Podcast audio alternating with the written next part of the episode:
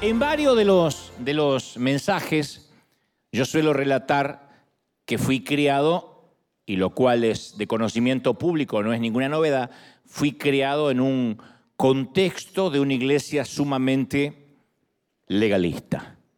Y pasé gran parte de mi niñez y adolescencia en una congregación que nos veíamos a nosotros mismos como un pequeño grupo minoritario rodeado de un mundo muy peligroso, un mundo pecador.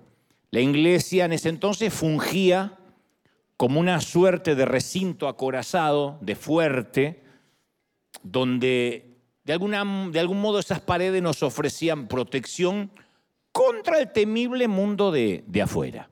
Y para aquel entonces era muy difícil ser evangélico y a la vez tener que vivir en el mundo real. Por ejemplo, en mi caso, ir a la escuela. Me era muy difícil.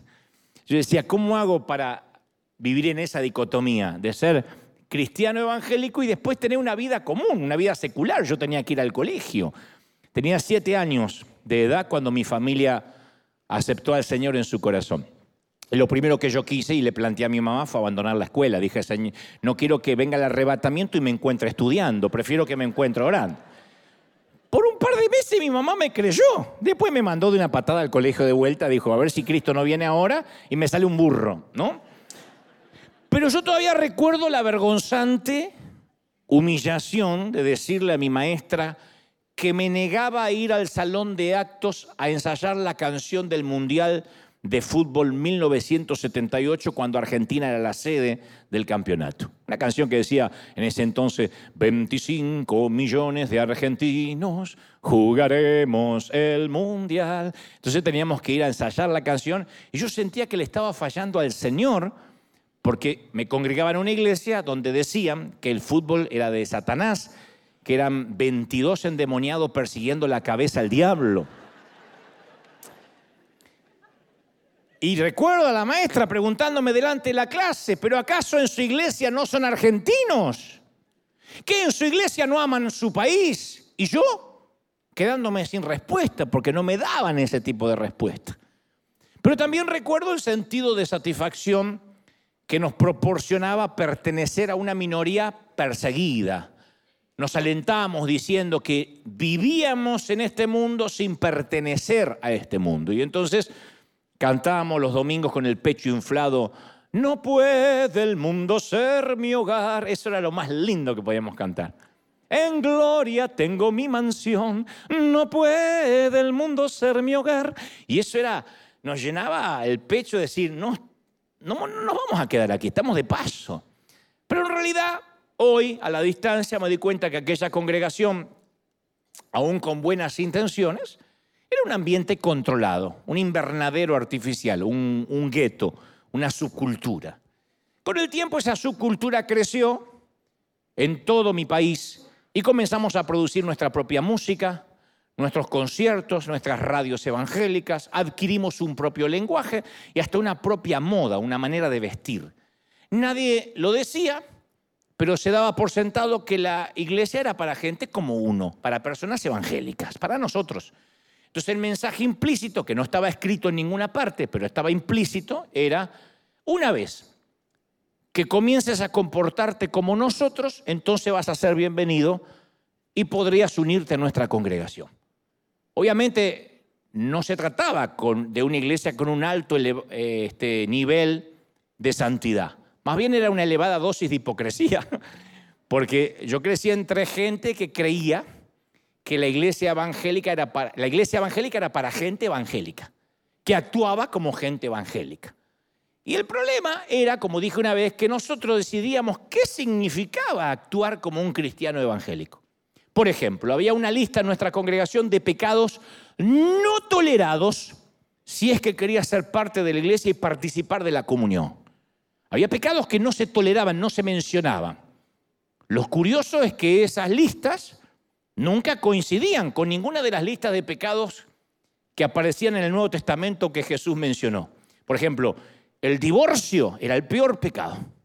No importa que el caballero le pegara a la dama y ella viviera en violencia doméstica, el divorcio no era una opción o se tenía que ir de la iglesia.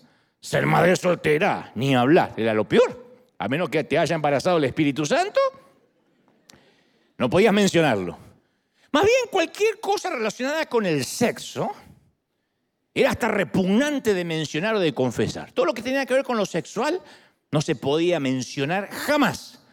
Pero nunca se incluyó en esa lista la codicia, a los celos, a la, a la calumnia, al chismerío. Caramba, que había chismerío en esa iglesia.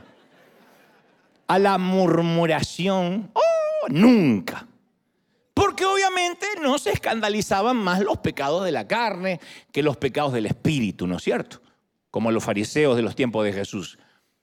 Y quienes nos congregábamos no nos sentíamos en libertad para hablar de nuestras debilidades, de nuestras luchas, de nuestros temores. Yo no tengo el recuerdo de niño ni de adolescente de que si me metía en problemas podía correr con el pastor o con los ancianos o con la gente de la congregación. Lo que hacíamos en ese entonces era taparlo todo, para que no nos echen del club. Taparlo todo, lo cual obviamente empeoraba la situación. Mi mamá decía, lo que se tapa no se cura bien, deje la herida al descubierto que le dé el sol, porque está siempre tapado nunca va a cicatrizar. Y esto también vale para la vida espiritual, lo que se tapa no está bien curado nunca. Entonces tapar los problemas hace que mantengamos las apariencias, pero solo sirve para alimentar ese pecado que estamos tapando. Pero la transparencia, la sinceridad, son muy mal vistas en una iglesia creada para gente evangélica. Si quieres pertenecer a ese tipo de iglesia, no puedes ser transparente ni puedes contar que tienes un problema. Luego fui creciendo, afortunadamente, que no es lo mismo que fui envejeciendo, fui creciendo y comencé a rechazar el ambiente legalista de mi infancia.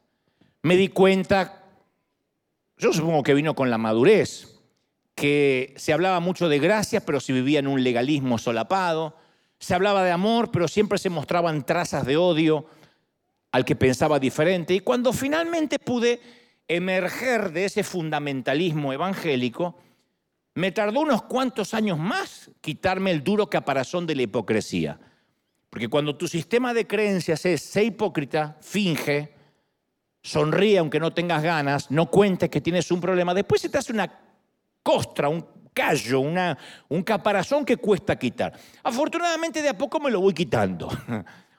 Pero fundamentalmente entendí que era parte de un proyecto de clonamiento religioso y ese sí que es un caparazón que hasta el día de hoy me cuesta quitarme de encima porque es un caparazón más subjetivo que el anterior. Yo puedo entender, ok, no voy a ser hipócrita, voy a ser sincero con Dios, con mis hermanos, pero después el otro caparazón, el caparazón de, mm, que tiene que ver con ese clonamiento, el caparazón de, de juntarme con gente que piense como yo, todavía no se me va. Es el caparazón de la hipocresía, porque fui criado en ese ambiente.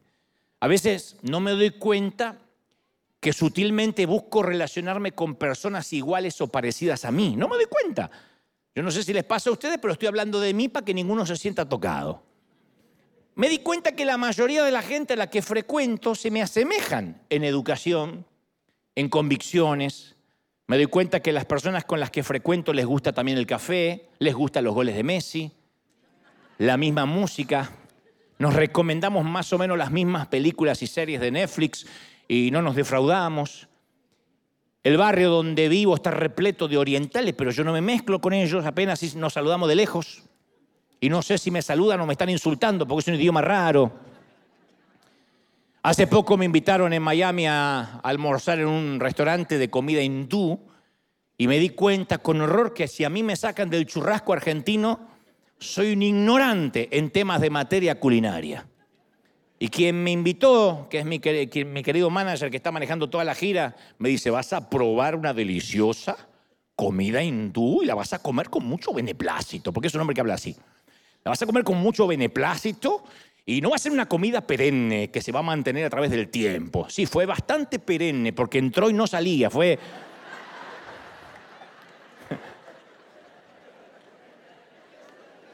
No quiero hablar mal de la comida hindú, pero eran unas cosas que decía, ¿cuándo viene la comida? ¿Cuándo viene lo de verdad? Unas cosas crudas que se movían así como gelatina. Decía, esta es carne cruda. Me doy cuenta, está mmm, hacia la vaca todavía. Entonces me di cuenta que no soy tan étnico, tan ecléctico como creía, ¿no? Pero gracias a la gira que estoy haciendo, estoy viajando de vuelta con frecuencia, que no lo hacía hace unos cuantos años. Y cuando me toca caminar, por las eternas terminales o surge alguna demora aérea, que es muy común, yo me detengo a ver la especie humana. Yo no me aburro si hay especie humana para ver. No sé si comparten esto, pero hay nada más lindo que voy a mirar a la gente. Porque cuando uno va apurado para que el avión se le está yendo, no mira a la gente, ¿no? Pero cuando uno dice, no tengo nada que hacer, voy a mirar gente. Es maravilloso. No sé por qué gente va para el zoológico, sí, sí, sí, o, o a Disneyland. Es gratis. Entonces me percato de la moda, del tipo de vestimenta que algunos usan y digo, ¿en dónde diablo se compra eso? Pues no lo veo yo en, una vidriera. Entonces descubro gente obesa, escuálidos, jóvenes, adolescentes, enajenados con sus celulares, viejos con sombreros raros, gente que viaja con perros del tamaño de un elefante, gente con turbantes, tatuados, con pelucas, túnicas, parejas extrañas, personas que hablan solas y después uno descubre que tiene un auricular en el oído. Ese es el mundo real, por ejemplo, en cualquier aeropuerto. Y ahí es cuando yo me percato, me doy cuenta que aunque ya no pertenezco a aquella iglesia legalista de antaño, aún gravito de manera instintiva en torno a gente que es parecida a mí. Y raramente me salgo de ese círculo, a menos que, por ejemplo, esté obligado a tomarme un avión en un lugar público. Ahí me doy cuenta que, que no todos son parecidos a mí, que hay un montón de gente diferente en el vestir, en la etnia, en la raza. Pero de manera casi inconsciente a diario, yo me voy acercando y frecuentando a gente que creo que piensa igual que a mí, o que piensa igual que yo. Una vez te conté que los psicólogos sociales denominan a este fenómeno la ignorancia pluralista, o sea, la tendencia de querer pertenecer a un grupo en donde todos supuestamente pensamos y creemos lo mismo. Aunque en realidad capaz que en privado pensamos diferente, pero no nos animamos a decirlo públicamente, porque va en contra de lo que opina la mayoría, de manera que no queremos ir a contramano de ese grupo que nos rodea. En otras palabras, Quizá en privado estamos luchando con una debilidad. Estamos luchando con un pecado no confesado, pero venimos a la iglesia y simulamos que todo está bien para no desentonar con el resto. Eso es ignorancia pluralista. Yo sé que necesito ayuda, que nada me haría mejor que confesar mi pecado para que oren por mí, pero no lo voy a hacer porque a lo mejor después me van a mirar raro en la iglesia. La ignorancia pluralista no es otra cosa que hipocresía en masa. Es decir, siento que me estoy muriendo, pero no lo voy a decir, aunque esté en un grupo de rescate, porque me van a mirar como un moribundo, aunque hay otros moribundos que sienten lo mismo, pero nadie lo dice. A propósito de esto, yo leía un artículo que alguna vez escribió un fallecido periodista español llamado Jesús Quintero. Se lo conocía por un gran programa internacional que se llamaba El Loco de la Colina. Y decía, siempre ha habido analfabetos, pero la incultura y la ignorancia siempre se han vivido como una vergüenza. Y luego agregaba, nunca como ahora la gente había presumido de no haber leído un libro en toda su vida de no, importar no importarle nada que pudiera oler levemente a cultura o que le exija una inteligencia mínimamente superior a un primate, a un mono. Los analfabetos de hoy, decía este periodista, son los peores porque en la mayoría de los casos han tenido acceso a la educación, han tenido acceso a leer y escribir, pero ahora no ejercen. y cada día son más. Y la tecnología compite por ofrecerles programas o entretenimiento pensando, pensados para gente que no lee. y que no tiene un céntimo de cultura. Todo está pensado en esa inmensa nueva mayoría. Todo es superficial, frívolo, elemental, primario, tonto, para que la gente que no lee pueda entenderlo y digerirlo. Y cuando él escribía esto, Quintero, yo dije, ese es un claro ejemplo de la ignorancia pluralista. Que nuestros hijos lleguen a pensar, bueno, mamá, pero yo no soy el único que no leo. Mis, amigos tampoco leen. Somos muchos que no leímos. Somos millones que no leemos. Lo que decíamos en el colegio cuando mamá nos decía, te pusieron un 1. ¿Se acuerdan cuando las calificaciones eran del 1 al 10? Un 1. Yo decía, no, no, no, a mí solo no es, a todos, a todos. ¿Qué decía mamá? Todos no son mis hijos. Me importa un cuerno que se sacaron los demás. Usted es mi hijo. Y lo único que tiene que hacer es traer buenas notas. Pero nosotros pensábamos que mal de muchos, consuelo de tontos. Esa es la ignorancia pluralista. Y ahí es cuando se pretende hacer de la ignorancia una virtud. Eso mismo llevado a la vida de la iglesia es catastrófico, es trágico. Decir, bueno, yo no hablo con gente mundana, ni me mezclo con las tinieblas, pero no soy el único que lo, lo hace. Todos en mi congregación piensan igual que yo, incluyendo mi pastor, que me dice que no me junte con los mundanos. Entonces la ignorancia pluralista nos va haciendo cada vez más sectarios. Nos vamos apartando del mundo real. Hay un neurólogo argentino llamado Facundo Manes, quien además es creador del Instituto de Neurología Cognitiva, y él afirma que podemos ser ignorantes aunque tengamos un doctorado. La ignorancia ya no es patrimonio del analfabeto que no pudo nunca acceder a la escuela primaria. Aunque tengamos diplomas en la pared, podemos ser ignorantes. Porque en algún momento, dice este neurólogo, nos dedicamos a leer y a nutrirnos de aquello que nos gusta, nada más, nuestra disciplina. Y no abrimos la mente para nada más. El arquitecto solo lee libros de arquitectura va a congresos de arquitectura y se reúne con amigos arquitectos y habla arquitectura y ve películas de arquitectura. Entonces, cuando uno raramente abre la mente, raramente nos atrevemos a aprender otro idioma, otro deporte u otra disciplina a la que practicamos toda la vida, nos vamos haciendo cada vez más necios. Y Dios nos dio un cerebro que fundamentalmente es un órgano adaptativo que tiene neuroplasticidad, que ya lo decía las escrituras cuando decía ensancha las estaca el sitio de tu mente. Cuando hablaba de ensanchar el sitio de la tienda, hablaba de ensanchar la mente.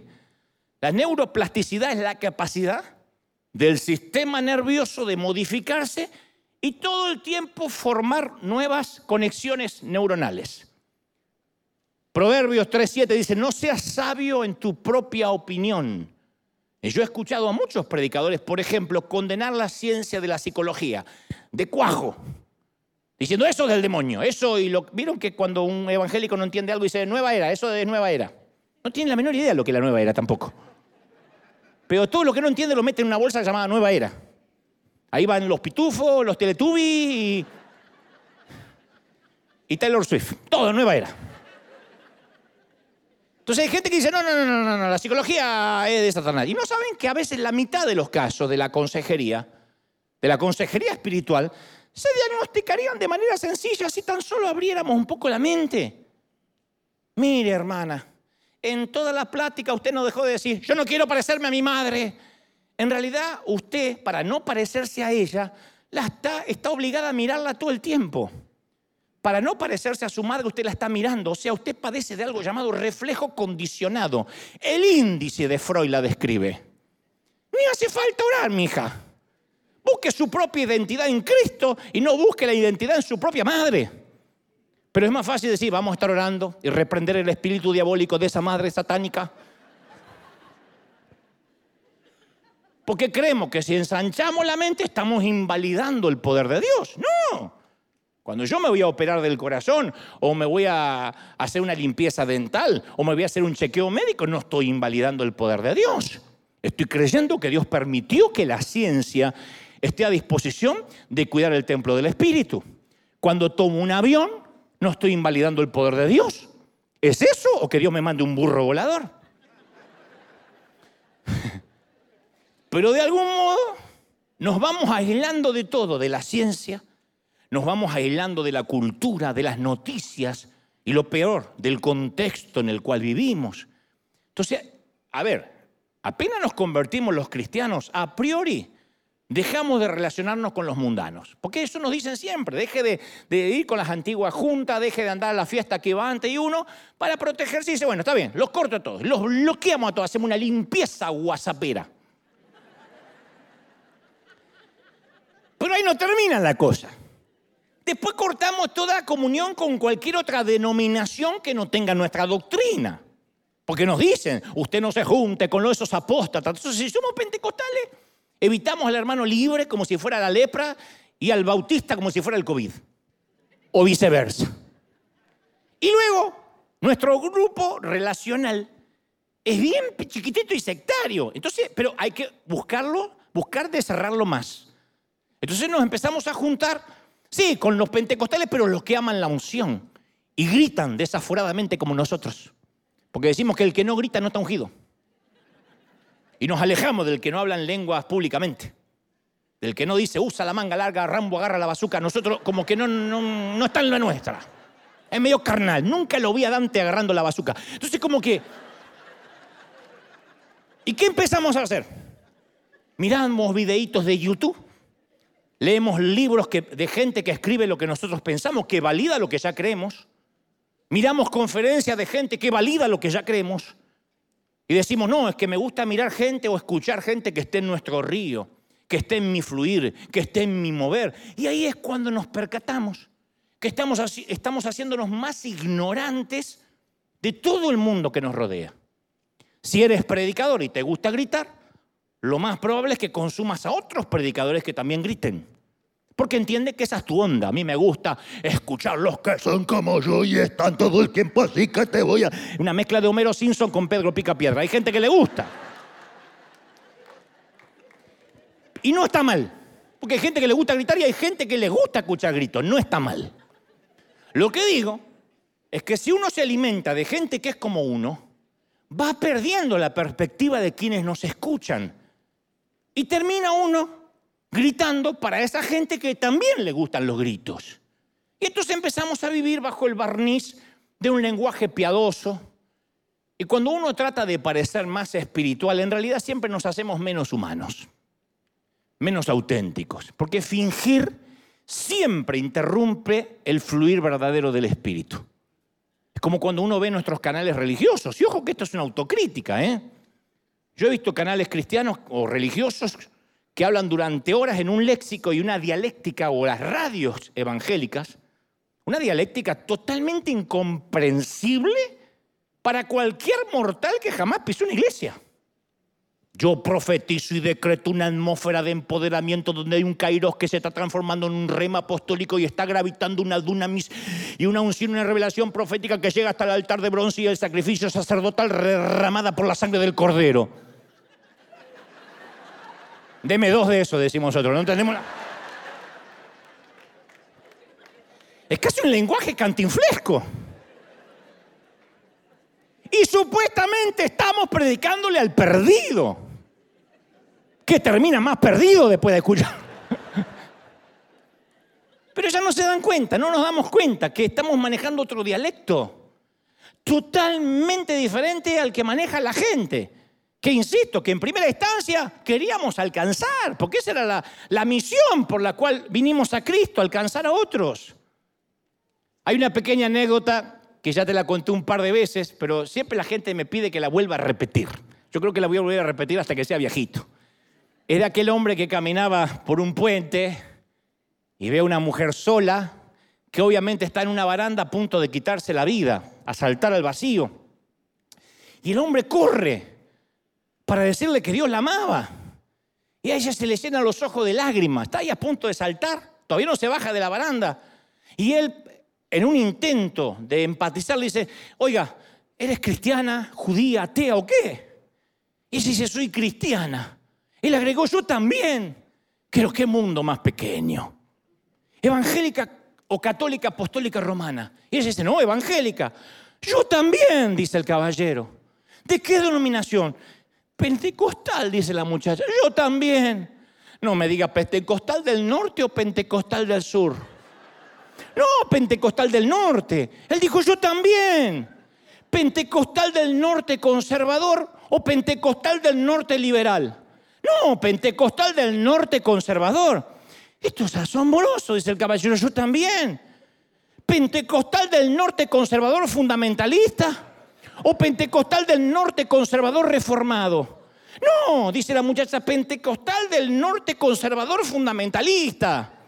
Asombroso, dice el caballero. Pentecostal del norte conservador fundamentalista de la región de las asambleas de Dios de Oberá Misiones. O pentecostal del norte conservador fundamentalista de las asambleas cristianas de los italianos. Y ella dice, no, pentecostal del norte conservador fundamentalista de la región de las asambleas de Dios de Oberá Misiones. Milagro, dice él. Pentecostal del norte conservador fundamentalista de la región de las asambleas de Dios de Oberá Misiones que usan la Reina Valera versión 1960. O pentecostal del norte conservador fundamentalista de la región de las asambleas de Dios de Oberá Misiones que usan la Biblia versión nueva versión internacional. Y ella respondió, Pentecostal del Norte, conservador fundamentalista de la región de la Asamblea de Dios de Oberá Misiones, que usamos la nueva versión internacional. Y él le dijo, ¿segura?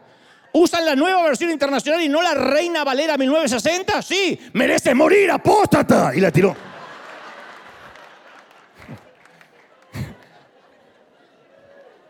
No importaba todo lo que coincidían apenas un detalle distinto al suyo, ya no estaba en su grupo y merecía morir como apóstata. Y durante mi juventud yo veía como normal predicar el Evangelio de esa forma, en términos casi escatológicos.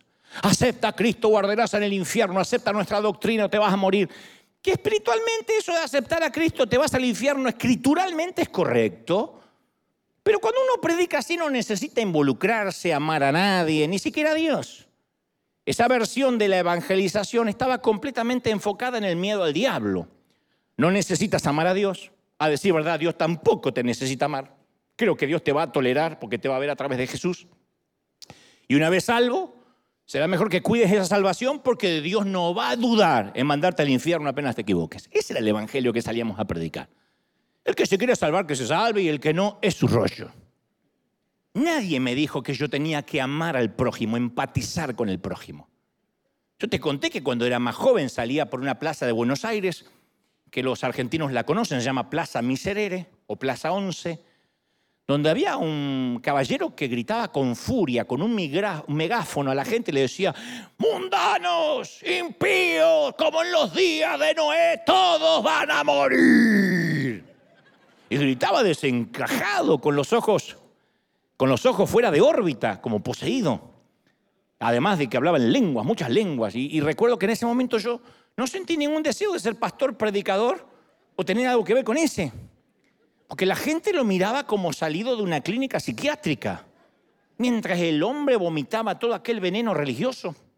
Y cuando vi a ese hombre degradando a todos los transeúntes en el nombre de Dios, yo sentí una profunda convicción. Porque en el fondo del corazón yo hasta, hasta ese entonces juzgaba, denigraba y era igual a él. Pero yo sentí una resolución y mucha vergüenza, vergüenza ajena. Sentí algo de mí que me dijo, no quiero convertirme nunca en alguien así si algún día Dios me presta el oído de la gente. Porque él solo estaba predicando y no estoy juzgando su motivación, pero era a las claras obvio predicando para que otros evangélicos estuviesen orgullosos de él, porque había un grupete ahí con panderetas que lo aplaudían. A él no le interesaba la vida de ningún inconverso, no, no, no parecía amar a nadie. Él lo que estaba es condenarnos al infierno hablando en muchas lenguas para que los que estaban alrededor lo aplaudieran, lo, hicieran de, su, de su mensaje algo plausible, algo que dijeran, qué bueno lo que este tipo está haciendo. Entonces fuimos llamados a ser sal del mundo. Y una vez se pierde su objetivo como cristianos. No tenemos que actuar como si nuestro papel fuera convencer a quien ya fue convencido una y otra vez. Porque a veces actuamos como que tenemos todos que agradarle a otros evangélicos para que nos aprueben. No nos damos cuenta, pero eso hacemos. Yo lo hice por años. Yo iba a congresos a predicar para ver si agradaba Primero a los que asistían al Congreso, después a los otros predicadores para ver si me seguían invitando. Y cada vez me olvidaba más de las almas perdidas. Yo quería agradar y pertenecer a ese círculo. Que dijeran que ungido que está Dante, viste que en un momento pasó, se le dieron vuelta los ojos, echó espuma por la boca y empezó a profetizar. Eso era. Entonces yo quería ser lo más místico posible para ganarme la aprobación de ellos. Me importaba un cuerno que hubiera un católico, un ateo y que no entendiera nada de lo que estaba pasando.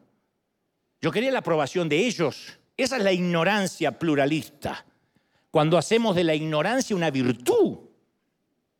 Yo pienso que cuando llegue el día en que yo voy a estar de pie delante del trono de Dios, Él me va a hacer una pregunta específica con respecto a River. No me va a preguntar qué grande era nuestro coro, ni cuán lujosos eran nuestros baños, o si teníamos un ministerio para las damas, para los caballeros, para los jóvenes. Él me hará solo una pregunta importante. ¿Cuántos de mis hijos heridos y rotos trajiste a casa contigo? ¿A cuántos llegaste? ¿A cuántos les hablaste de mí? ¿A cuánto les hablaste de mi gracia? Va a ser lo único. Entonces, nuestras energías, nuestras actividades, nuestras acciones siempre tienen que estar relacionadas con un alma, con gente perdida. No nos tenemos que olvidar eso. No venimos a la iglesia para ver si servimos, para ver si ascendemos, si nos dan un uniforme, si nos pagan. Venimos a la iglesia por la gente perdida. No hay otra razón por la cual estamos en este negocio. Cuando hablo de negocio, a buena honra, en los negocios de mi padre me es necesario estar, dijo Jesús a los 12 años. No estamos en los negocios del reino por otra cosa que no sean almas. Pablo le escribe a la iglesia de Filipos en Filipenses 2.1 y les dice, por tanto, si hay algún estímulo en Cristo, si hay un consuelo de amor, si hay alguna comunión del Espíritu, si algún afecto, si alguna compasión, haced completo mi gozo, siendo del mismo sentir, conservando el mismo amor, unidos en espíritu, dedicados a un mismo y a un solo propósito. ¿Qué es ese mismo propósito? Servir, predicar, salvar almas. Pero casi sin darnos cuenta, llega un momento que nos olvidamos por qué nos venimos a reunir. ¿O cuál era el propósito? No creamos que cuando entramos a un edificio que tiene la palabra iglesia o una cruz, significa que ya Dios lo considera iglesia, porque Apocalipsis 3.1 dijo el Señor, yo conozco tus obras, que tienes nombre de que estás vivo, pero estás muerto. O sea, el nombre iglesia, me congrego en una iglesia, el nombre no es una garantía. Entonces no podemos olvidar el propósito de la iglesia, que es ir por las almas, como dirían los españoles, ir a por las almas. Y para eso tenemos que abandonar nuestra ignorancia pluralista o lo que es peor, nuestra hipocresía glorificada. Tenemos que decir, yo no estoy para agradar a otros creyentes. A los, a los demás creyentes les vamos, en la mayoría de los casos los vamos a defraudar. Yo defraudo mucho al pueblo evangélico, porque el pueblo evangélico quiere otro tipo de predicador. No está preparado para un tipo que dice cosas como digo yo, que las dice sin vuelta, sin tapujo. Un poco es el síndrome del Asperger que tengo, otro poco es la inconsciencia y otro poco que me harté de la hipocresía. Entonces, durante gran parte de mi vida, yo me dediqué a hojear las escrituras y busqué ejemplos de cómo llevar el mensaje, cómo predicar. Y me encontré planteándome preguntas como, ¿cómo invitaba a Jesús a tener una historia con Dios? ¿Cómo predicaba Jesús? A ver, ¿a quién tenemos que imitar? ¿A Jesús? Bueno, ¿cómo predicaba Jesús? ¿Cómo Jesús invitaba a las personas al reino? No van a ver una sola vez que Jesús diga, yo no sé por qué estoy diciendo esto, aleluya, pero siento que... Y la chiripiorca en Grecia o en Roma no pasaba. No quedaban enajenados los tipos cuando él hablaba. ¿Cómo hicieron para predicar los primeros seguidores de Jesús? Porque ese es el ejemplo. Entonces, a veces en el afán de no contaminarnos o de no juntarnos con gente diferente a nosotros, pasamos por alto el tiempo, la conversación, el amor, la creación de confianza que necesita un inconverso y ya vamos directamente a que necesita un salvador. Rápido, le queremos recetar la terapia cuando todavía no diagnosticamos lo que le pasa.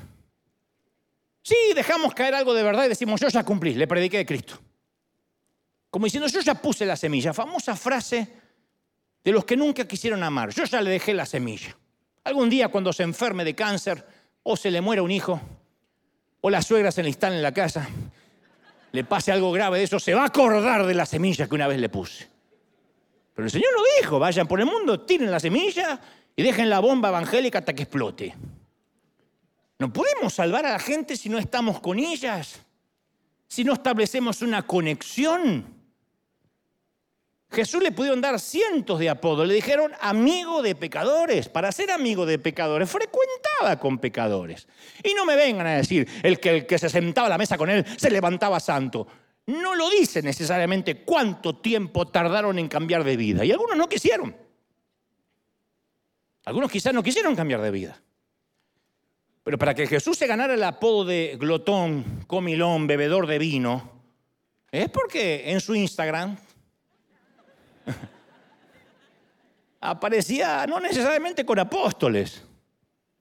Yo estoy por terminar ahora la, segunda temporada de nuestro programa de televisión y yo meditaba en cuánto he aprendido, en cuánto yo me llevo.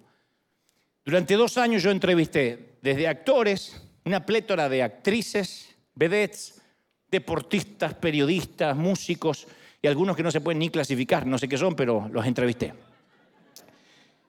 Tuve entrevistados que antes de subir a concederme la entrevista necesitaron tomarse un tequila, otros un whisky, se lo traían desde, desde el hotel o de la casa, hasta un cigarro de marihuana. Alguien dijo, no, aquí no se preocupen, pero...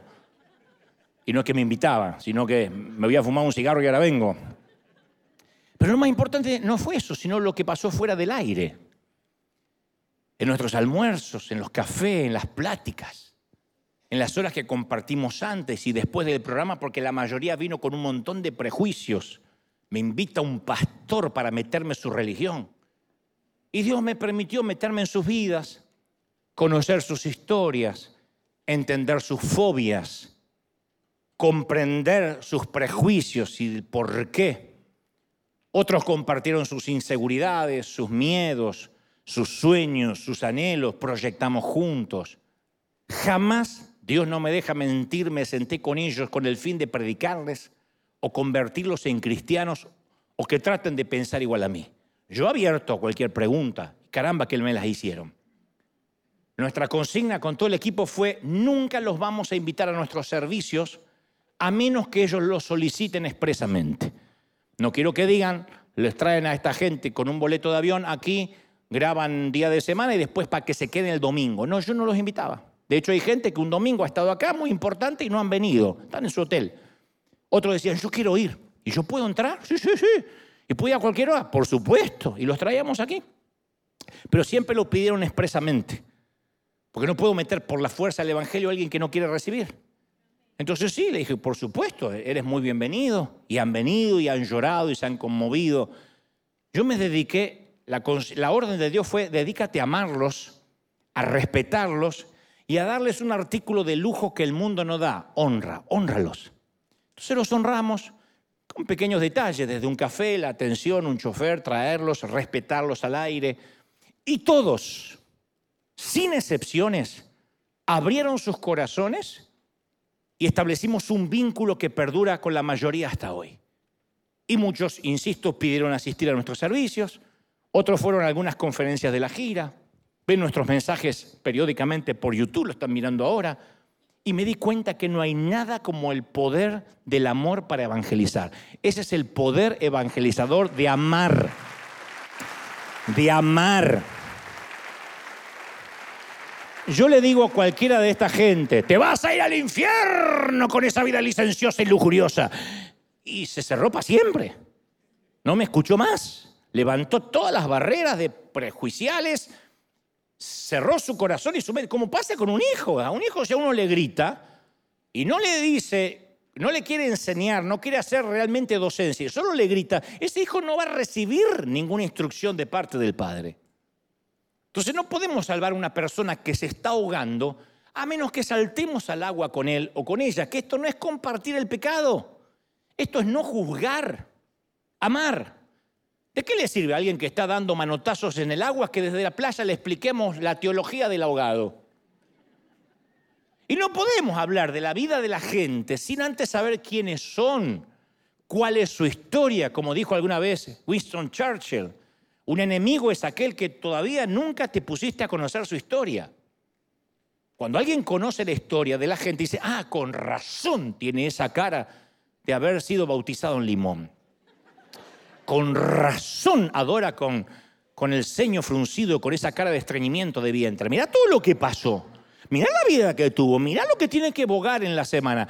Acá hay gente que yo ni me imagino con lo que tienen que bogar en la semana.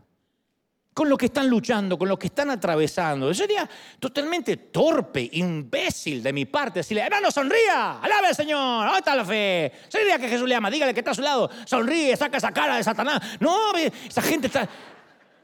Caramba, que esa gente viene rota, viene de un hospital, viene de una sala de cuidados intensivos, algunos de, de atravesar eh, eh, la grama recién cortada de un panteón.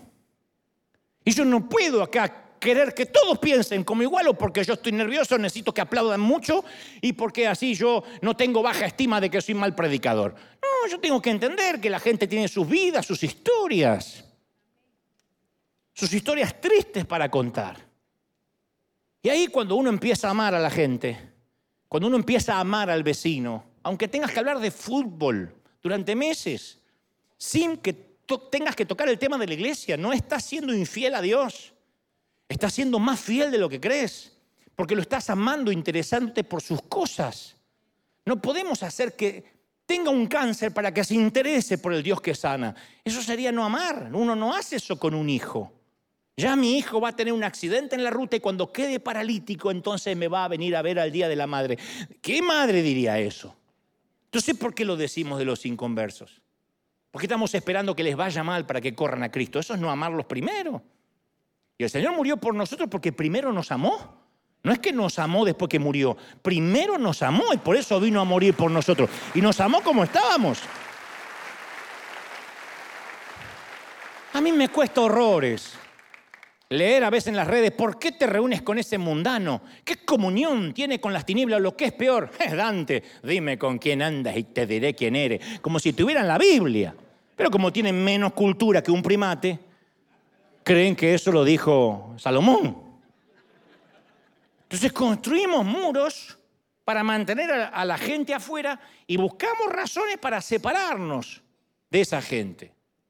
O sea, sí queremos predicarle a la gente, pero sin caminar al lado de esa persona mientras que se está sanando, para no comprometer nuestra santidad. O lo que es peor, cuidamos el testimonio. A mí me harta eso, estoy cuidando el testimonio. El testimonio, si es de verdad, se cuida solo. Porque esa a veces la manera religiosa de disfrazar que en realidad estamos cuidando el qué dirán otros evangélicos. No, no, no, pongo esta foto por el testimonio. No lo estás poniendo por el testimonio, es por el que dirán. Es para que las viejas chusmas no hablen. No es por el testimonio. Es cuidar el que dirán. Y el Señor nunca nos dijo, cuiden el que dirán. Nunca nos dijo, fíjense que no hablen mal de ustedes. Bienaventurado cuando hablen mal de ustedes mintiendo. Alégrense. Van por buen camino. Si no chocas de frente con el diablo, de tanto en tanto, porque vas en su misma dirección. pues no podemos decir que amamos a la gente y después intentando acercarnos, intentar acercarnos a ellos de noche como Nicodemo con el Señor. No se puede. Siempre que intentemos quedar bien con Jesús y con los fariseos, vamos a terminar ofendiendo a ambos. No se puede quedar bien con el pueblo evangélico y con Jesús. Y si queremos quedar bien con los dos, a los dos los vamos a ofender. ¿Cuál es la tarea? Llevar la tarea, llevar el corazón de Dios al mundo. Yo he escuchado frases, mi mesa no se va a contaminar con una botella de cerveza, porque viene el tío con su cerveza a festejar la Navidad, le dice, mi mesa es purificada. ¿De verdad te importa más la mesa que el tío? No entiendo. Eso es como cuidar el altar, pero ¿cómo subió Cristian Castro a tu altar? Me importa más Cristian Castro que el altar que aparte no tenemos ese escenario, ese stage, no hay altar acá que nunca pusimos un corderito vivo. Esto no es un altar. Yo no puedo entender cómo hay gente que prefiera santificar las cosas antes que la gente. Y ahí constituimos una subcultura cristiana. Y tenemos nuestra propia música, nuestra propia manera de hablar, nuestra moda, nuestros libros, nuestros congresos, nuestros conciertos. Y nos olvidamos en el proceso. Ojo, intrínsecamente eso no está mal. Pero en el proceso nos vamos olvidando qué somos y qué hacemos. Cierta vez el querido Luis Palau describió la naturaleza de la iglesia con una metáfora un tanto vulgar, pero a la vez brillante. Él dijo que la iglesia es como el estiércol. Si se apila todo junto, todo junto apesta el vecindario. Si se lo desparrama, enriquece la tierra. Ahora es cuando yo diría, dile a tu hermano no seas estiércol, pero no lo voy a hacer. Porque me estaría desdiciendo. Pero tengo una gana. Entonces, en sus inicios, la iglesia era un movimiento vivo. Y la dirigían hombres y mujeres que no eran alimentados por lo que creían, por lo que se les enseñaba el domingo. Eran alimentados por lo que habían visto. Así empezó la iglesia. No fueron las enseñanzas de Jesús los que enviaron a sus seguidores a las calles y a las esquinas del mundo antiguo. Fue la resurrección. Eran testigos oculares. Eso formaron el núcleo de la iglesia. Te voy a contar lo que vi. Fuimos y la tumba estaba vacía. No seguían una doctrina, seguían una experiencia. Eran los testigos de un acontecimiento. Y el problema nuestro como iglesia es que cuando la iglesia se legaliza, se organiza. Insoportablemente organizada. Y lo que empezó como testigo de algo milagroso, de algo que el mundo sí o sí tenía que creer, lo que comenzó como una experiencia, como una familia, después se volvió una institución. ¿Por qué vamos a la iglesia? Y no, ahí hay buena música. No, y ahí se predica lindo. Y tengo muchos amigos. Pero no veníamos para salvar gente. Entonces ahí es cuando nos transformamos en una institución. ¿Qué es una institución? Se basa en el rango. Un soldado en el ejército pertenece a una institución. Sabe cuál es su lugar porque su uniforme, sus galones, indican el rango. Pero el Señor nunca dijo necesariamente que éramos parecidos a un ejército por el rango, sino que Él, o a través del apóstol Pablo, dice, entre otras cosas, somos una familia, un cuerpo. ¿Cómo se logra estatus dentro de una familia? Un niño nace y obtiene todos los beneficios de la familia solo en virtud de nacer. No hace falta que haga nada el bebé. Un niño tiene bajos logros, tiene alguna discapacidad, y no lo arrojan fuera de la familia. De hecho, a veces un niño enfermo, un niño que tiene más necesidades, que no produce nada, a veces recibe más atención que sus hermanos. De modo semejante, la familia de Dios nos dice, ya no hay judío, no hay griego, no hay esclavo, no hay libre, no hay hombre ni mujer, dijo Pablo. Todas esas eh, distinciones artificiales se derriten bajo la gracia de Dios. Y a medida que Dios va aceptando hijos, se hacen los hijos acreedores de los mismos derechos claramente inmerecidos que disfruta el primogénito, que es el Señor Jesucristo. Entonces, en su disertación, Pablo, cuando hablaba de los dones espirituales, advierte contra el hecho de cuidado de darle más valor a aquel que al otro. Y en 1 Corintios 12, 21 dice, el ojo no puede decirle a la mano, no te necesito. No puede decirle la cabeza a los pies, yo no los necesito. Al contrario, dice el apóstol, a veces los miembros que parecen más débiles son indispensables y a los que parecen menos honrosos los tratamos con una honra especial. Saben de qué estoy hablando y de qué habló Pablo, ¿no? Los miembros menos honrosos, los que menos los tenemos a la vista, es los que más cuidamos. Y se les trata, dice Pablo, con especial modestia a los miembros que nos parecen poco presentables, mientras que los más presentables no requieren trato tan especial. Así Dios, dice el apóstol, ha dispuesto a los miembros de nuestro cuerpo, dando mayor honra a los que menos tenían, a fin de que no haya división en el cuerpo, sino que sus miembros se preocupen unos por los otros. Si uno de los miembros sufre, los demás comparten el sufrimiento. Por eso me encanta cuando algunos de ustedes ponen las redes y se meten con Dante, se meten con todos. Gracias. Si uno de ellos recibe honor, los demás se alegran con él. Entonces en esta metáfora de Pablo, delinea lo que es la iglesia, la compara con el cuerpo humano.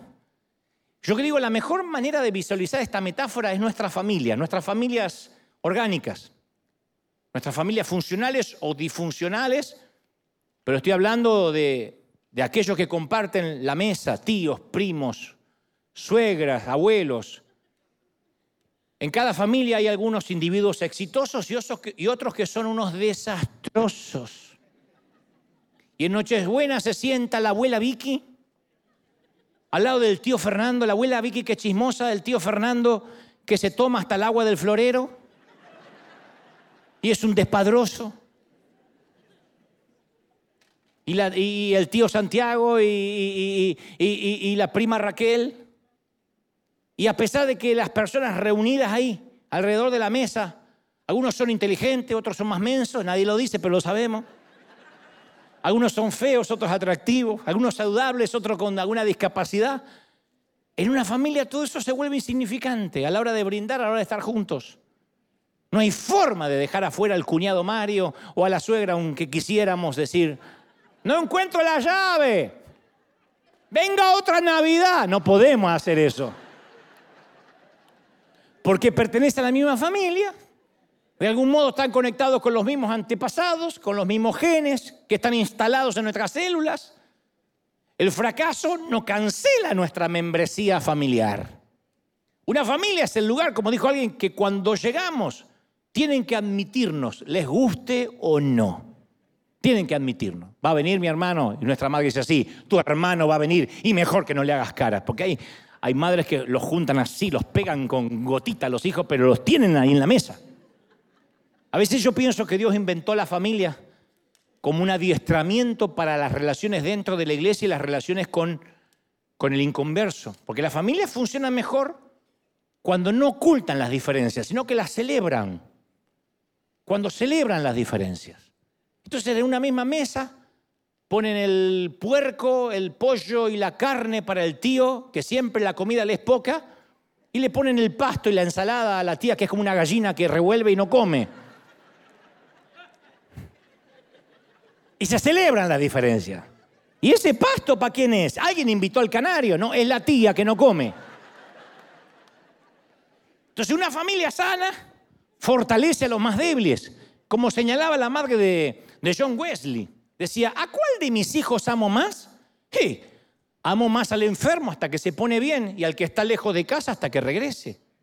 Entonces la familia es la única institución humana dentro de la cual no se puede elegir. Si no, caramba, que ya habríamos elegido otra cosa. Pero no se puede elegir. Te tocó. Esos eran tus padres. Esos eran tus hermanos. ¿Habrías cambiado a tu hermana? La habrías cambiado.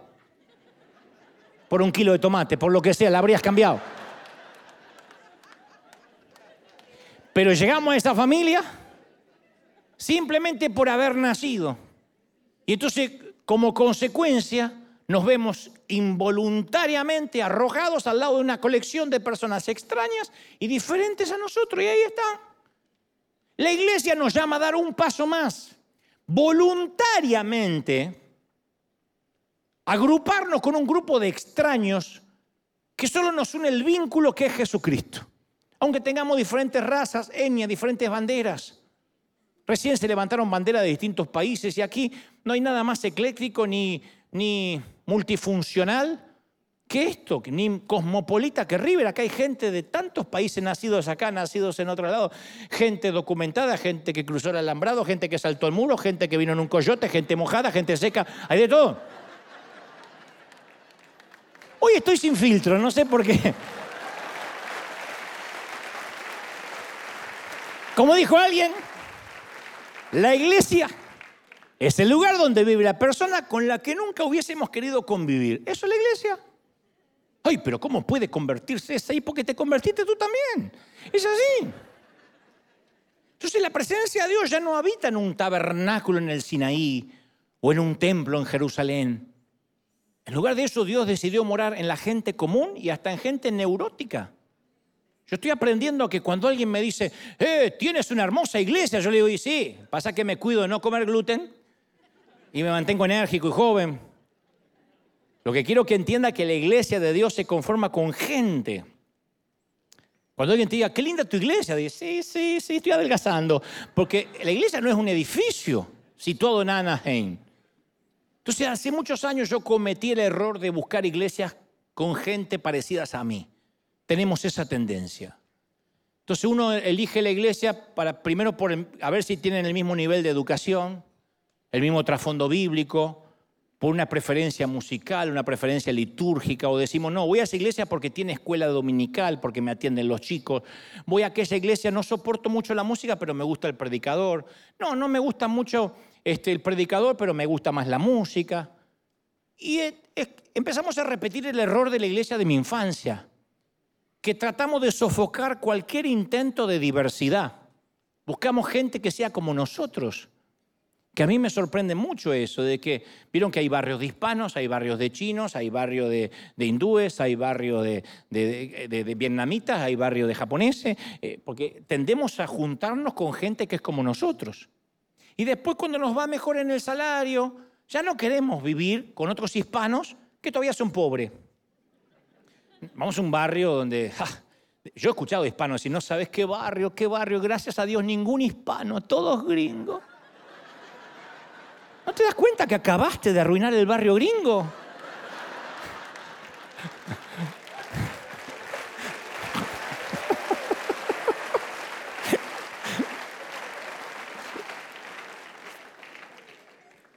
O, hispano dice, no, yo me congrego en iglesia gringa, yo amo la cultura gringa, amo, chorrea burritos y tacos, pero va, pero ama la iglesia gringa, me encanta, me encanta, I love Jesus Lord.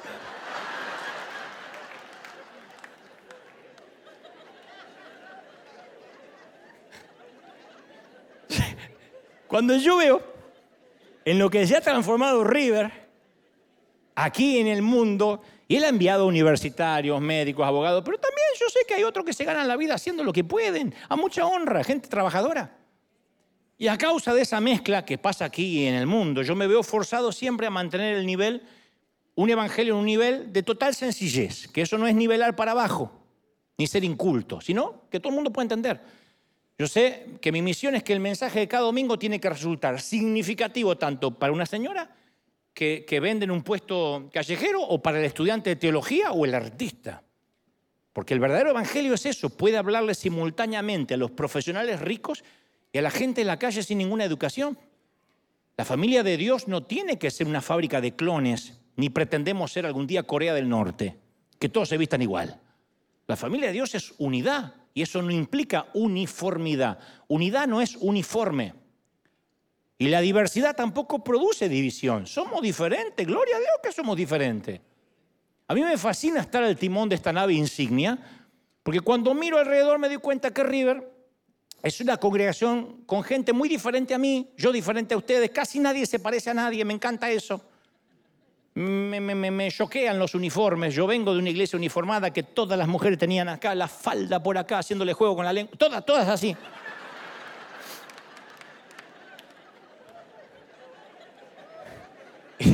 Y el, cuerpo de Cristo, no sé qué escucharon, pero yo no, no dije. El, el cuerpo de Cristo rompe las barreras, el cuerpo de Cristo rompe la nacionalidad, el género, hace posible esta comunidad que no existe en ninguna otra parte del planeta, la iglesia de Cristo. Mi identidad en Cristo es más importante que mi identidad como argentino, como residente americano, como hispano, como varón, como protestante. La iglesia es el lugar donde yo celebro esa identidad y lo hago en medio de gente que presenta diferencias de mí con respecto a gustos, a fútbol. Yo pertenezco a un equipo que ha salido campeón del mundo, acá hay chilenos que en la vida fueron campeones, pero nos une Cristo. Nos une Cristo, de verdad, fuera de broma, nos une. Hay un amor que supera la barrera inclusive futbolística, la rivalidad política. Nos une Cristo. Si no nos une Cristo, si en lo fundamental no nos une el Señor y no tenemos amor, no habremos entendido el Evangelio. Yo leía que Alcohólicos Anónimos surge de un descubrimiento que hizo Bill Wilson en su primer encuentro con el doctor Bob Smith, que por sus propios medios Bill se había mantenido sobrio durante seis meses hasta que realizó un viaje fuera de la ciudad para firmar un contrato que se vino abajo. Entonces, deprimido, caminando ida y vuelta por el hall de un hotel, escuchó el sonido familiar del tintineo de los, del hielo dentro de los vasos y se encaminó para el bar diciendo yo necesito un trago. Y de repente le vino un pensamiento a la mente que detuvo su trayectoria. No, no necesitas un trago. Lo que necesitas ahora es hablar con otro alcohólico. Entonces caminó hasta el teléfono, tiempo que no había celulares, pidió un teléfono en el hall y comenzó a hacer una secuencia de llamadas que dio con el doctor Smith, que se convertiría en el cofundador de Alcohólicos Anónimos. Y de allí la frase, un alcohólico siempre necesita otro alcohólico para salir adelante. El único lo va a entender. No otro alcohólico para emborracharse juntos, sino para salir adelante. ¿eh? Eso es un compadre, no otro alcohólico. La iglesia debería ser un sitio donde podamos decir sin vergüenza, yo no necesito pecar. Lo que necesito ahora es hablar con otro pecador y juntos salir adelante. Como supo decir alguna vez Karl Bonhoeffer, que fue el líder cristiano alemán, parte de la resistencia contra el nazismo, cuyo padre era psiquiatra, él dijo, en la presencia de un psiquiatra, yo suelo ser un enfermo. En la presencia de un hermano cristiano, ahí me atrevo a ser pecador. Cuando las personas vivimos en esa profundidad, entonces comienza a ser posible una iglesia verdadera, auténtica. Al menos el tipo de la iglesia que Dios quiere o tenía en mente para nosotros. Ese es el tipo de iglesia que amamos ser en River. Un hospital para gente rota. Gente, recibimos aquí gente que quizás no toleren en otras congregaciones. Somos gente con muchos problemas por resolver. Pero nunca fuimos, somos ni seremos clones. Somos parte de la multiforme gracia de Dios y queremos amar, servir, predicar, bautizar y enviar. Vamos a dar un aplauso grande al Señor de señores y al Rey de reyes. Si ese aplauso es para Dios, ponte de pie y en casa y aquí, dale un aplauso grande al Rey de Reyes y Señor, tú nos has hablado esta mañana. Bendito sea Dios. Celebra, celebra, celebra al rey si crees que Dios habló. Aleluya. Bendito sea Dios. ¿Cuántos reciben esta palabra? Digan conmigo, la recibo ahora. Levanta tus manos al cielo. Padre, gracias por esta mañana. He hablado lo que creo has puesto en mi corazón, Señor. ¿Cuánto nos falta para parecernos a ti? Pero ahí vamos. Ahí vamos intentando todos los días parecernos, creciendo, creciendo orgánicamente, conforme la estatura de la plenitud de Cristo. Levanta tus manos y dile, Señor, ayúdame ahora a entender el mundo que me rodea.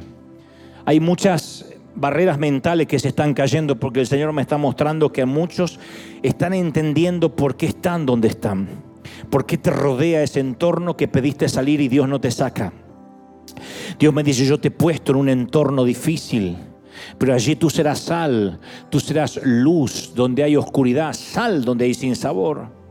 Muchos serán simplemente o se sentirán simplemente niños como la sirvienta de Namán, limpiando ropa interior de alguien, diciendo, y yo tendré propósito, pero fue ella el que le habló de un profeta que podía sanar su lepra en el nombre de Dios.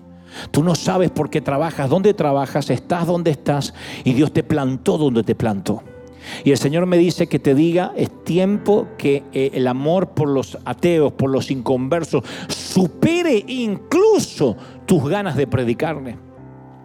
Que ores diciendo, Señor, lo amo tanto, la amo tanto Mira cómo te necesita y darle tanto que un día abra su corazón y diga, cuéntame de tu Dios. El Señor me dice, este es el tiempo que viene sobre la iglesia.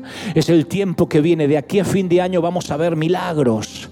Vamos a ver gente cambiada. Vamos a ver gente transformada. Cuando la iglesia sepa, sepa, sepa que no somos clones. Bendecimos, celebramos las diferencias. Claro que somos diferentes y lo celebramos. Claro que somos distintos y lo celebramos, benditas diferencias. La multiforme gracia de Dios es porque somos diferentes, somos multiformes. Hay formas, modismos, culturas, etnias. Levanta las manos al cielo y dile, Señor, envíame a donde tú quieras enviarme. Padre, quita todo prejuicio, quita todo lo que nos separa, arranca de nosotros todo lo que nos ha dividido. Nos unimos en oración, uy, todos orando, clamando al Señor. Vamos, clamen conmigo, todos, todos. Hay gente en casa recibiendo ahora al Señor en su corazón. Tienes que decir, Señor, entra en mi corazón, perdona mis pecados, anota mi nombre en el libro de la vida. Yo quiero ser parte de esta familia multiforme. Qué distintos somos, pero nos une, nos une el Señor Jesucristo. Vamos, levante las manos, beban, beban, beban. Diga, Señor, tu palabra ha sido predicada hoy. Tu palabra ha sido soltada. Yo bendigo, yo bendigo a esta tu familia, a esta tu familia tan ecléctica, tan distinta. Pero aquí, y toda la familia de River que se ha levantado en los rincones de la tierra, Señor, sean bendecidos. Estoy orando por guatemaltecos, venezolanos, cubanos. Estoy orando por nicaragüenses, chilenos, argentinos, paraguayos, uruguayos, bolivianos. Estoy orando por los que están perdidos en alguna parte de Europa, por cada país que no he nombrado, pero ahí están en tu corazón y en el nuestro. Bendice al Salvador, bendice a México. Unge Dios cada uno que ahora está escuchando este mensaje. Unge a cada uno que recibe esta palabra. Más, más. Padre, presencia del Espíritu sopla. Presencia del Espíritu sopla de los cuatro vientos.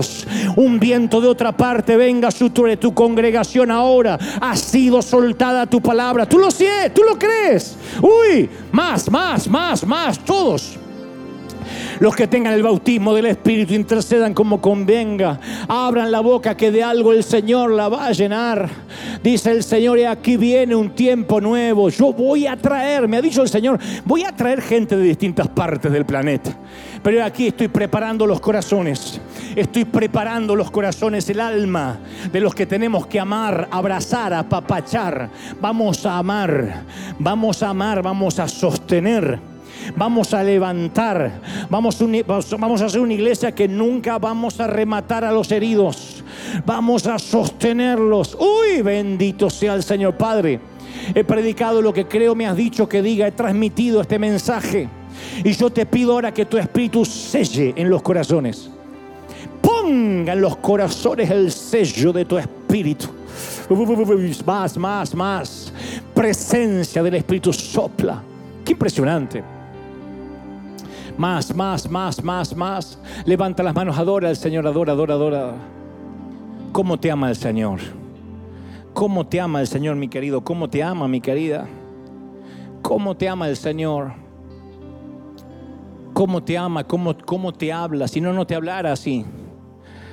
Pero Él te habla directo y te dice, necesito que salgas del entorno, necesito, vamos a romper la, la fila de ovejas clonadas, basta, basta. Nadie te va a tener que decir lo que hacer. Yo no voy a enseñarte a vivir. ¿Mm? Yo solamente voy a transmitirte lo que Dios me dice y tú sabrás qué hacer porque yo no subestimo la obra del Espíritu. Por eso en River no hacemos seguimiento a nadie. No te vamos a llamar por teléfono cuatro veces a la semana para que te congregues. Es el Espíritu Santo el que te sostiene, el que te da convicción de pecado, el que te lleva al arrepentimiento, el que hace que vivas una vida de pureza, el que te lleva a orar. Y si el Espíritu Santo no lo hace, no hay fuerza humana que lo haga.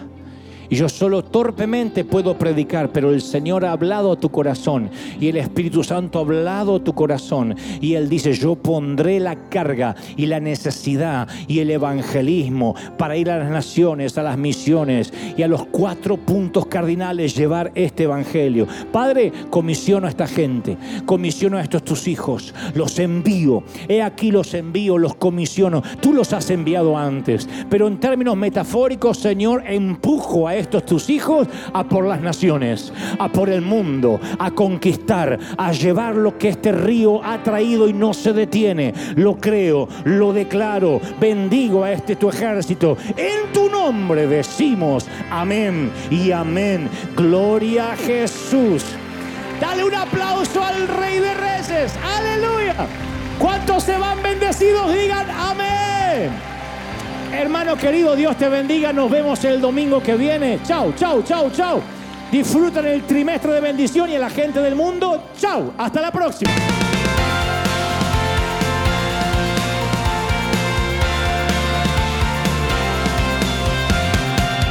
Apareciste una noche de soledad, abandonado y perdido te reconocí. Tu voz diciéndome no temas, yo estoy aquí Padre me envió por ti y me curaste las heridas, me sanaste, mi Jesús. Todas mis cargas las dejaste allí en la cruz. Algo tan grande no lo puedo comprender. Oigo tu dulce voz diciéndome una y otra vez. oh, oh, oh eres bienvenido, eres amado una y otra vez.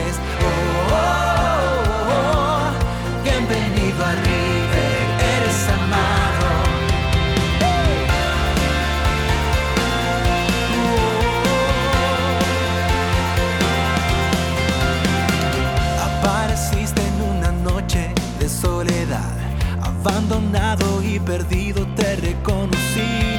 Tu voz diciéndome no temas, yo estoy aquí. El Padre me envió por ti y me curaste las heridas, me sanaste mi Jesús. Todas mis cargas las dejaste allí en la cruz. Algo tan grande no lo puedo comprender. Oigo tu dulce voz diciéndome